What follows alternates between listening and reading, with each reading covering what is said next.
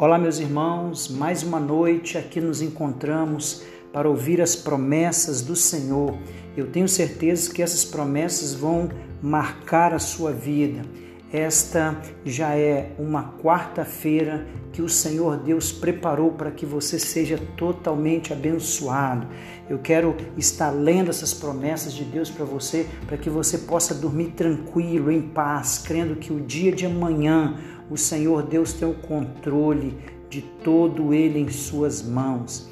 Amém. Isaías capítulo 51, verso 1 diz assim: O Senhor o guiará constantemente, satisfará os seus desejos numa terra ressequida pelo sol e fortalecerá os seus ossos. Você será como um jardim bem regado, como uma fonte cujas águas nunca faltam.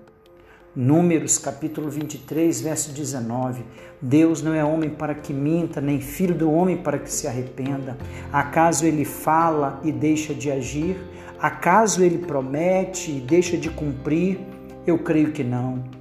Salmos capítulo 23, verso 6. Sei que a bondade e a fidelidade me acompanharão todos os dias da minha vida e voltarei à casa do Senhor enquanto eu viver. Prestou bastante atenção nesse verso, eu vou repetir para você. Sei que a bondade e a fidelidade me acompanharão todos os dias da minha vida e voltarei à casa do Senhor enquanto eu viver. Voltarei à casa do Senhor, está se referindo à igreja, querido. Provérbios capítulo 16, verso 9, diz assim: Em seu coração o homem planeja o seu caminho, mas o Senhor determina os seus passos. Isaías 54, verso 10: Embora os montes sejam sacudidos e as colinas sejam removidas, ainda assim a minha fidelidade para com você não será abalada, nem será removida. A minha aliança de paz, diz o Senhor, que tem compaixão de você. Que coisa maravilhosa.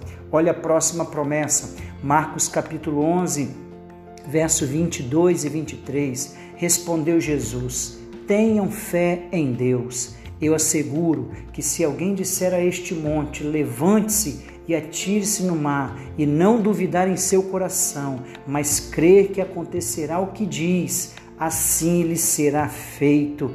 Amados, vamos ter a fé de Deus para que isso aconteça. O sobrenatural vai acontecer sobre a tua vida, sobre a tua casa. Em nome de Jesus, eu profetizo sobre você agora.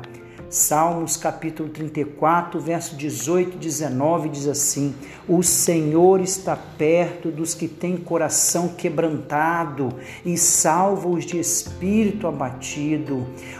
O justo passa por muitas adversidades, mas o Senhor o livra de todas. Você é justo do Senhor, você é quebrantado do Senhor.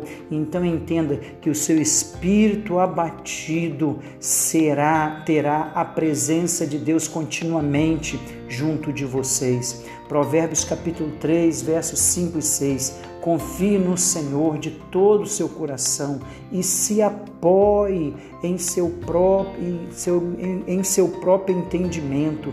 Reconheça o Senhor em todos os seus caminhos e ele endireitará as suas veredas. Por mais que os seus caminhos estejam tortos, reconheça o Senhor em todos eles, ele vai endireitar. Tiago capítulo 4, verso 7 diz assim: Portanto, submetam-se a Deus, resistam ao diabo e ele fugirá de vocês. Filipenses capítulo 4, versos 6 e 7 diz assim: Não andem ansiosos por coisa alguma, mas em tudo, pela oração e súplica e com ação de graças, apresentem seus pedidos a Deus e a paz de Deus, que excede todo entendimento, guardará o coração e a mente de vocês em Cristo Jesus. Queridos, esta última promessa que está em Filipenses 4, no versos 6 e 7, está te dando uma orientação. A sua dúvida, a sua insegurança, o seu momento de crise, o seu barco está balançando, então coloque diante de Deus pela oração e pela súplica, e não se esqueça de agradecê-lo porque os seus pedidos foram contemplados diante do Senhor.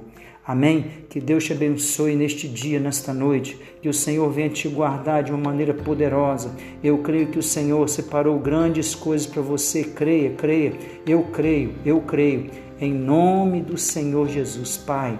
Abençoa todos estes que ouvem a tua palavra. São promessas do Senhor e elas não voltarão vazias. Elas cumprirão o que lhe apraz, porque assim é a tua vontade em nome de Jesus, que cada um deles tenha uma boa noite de sono.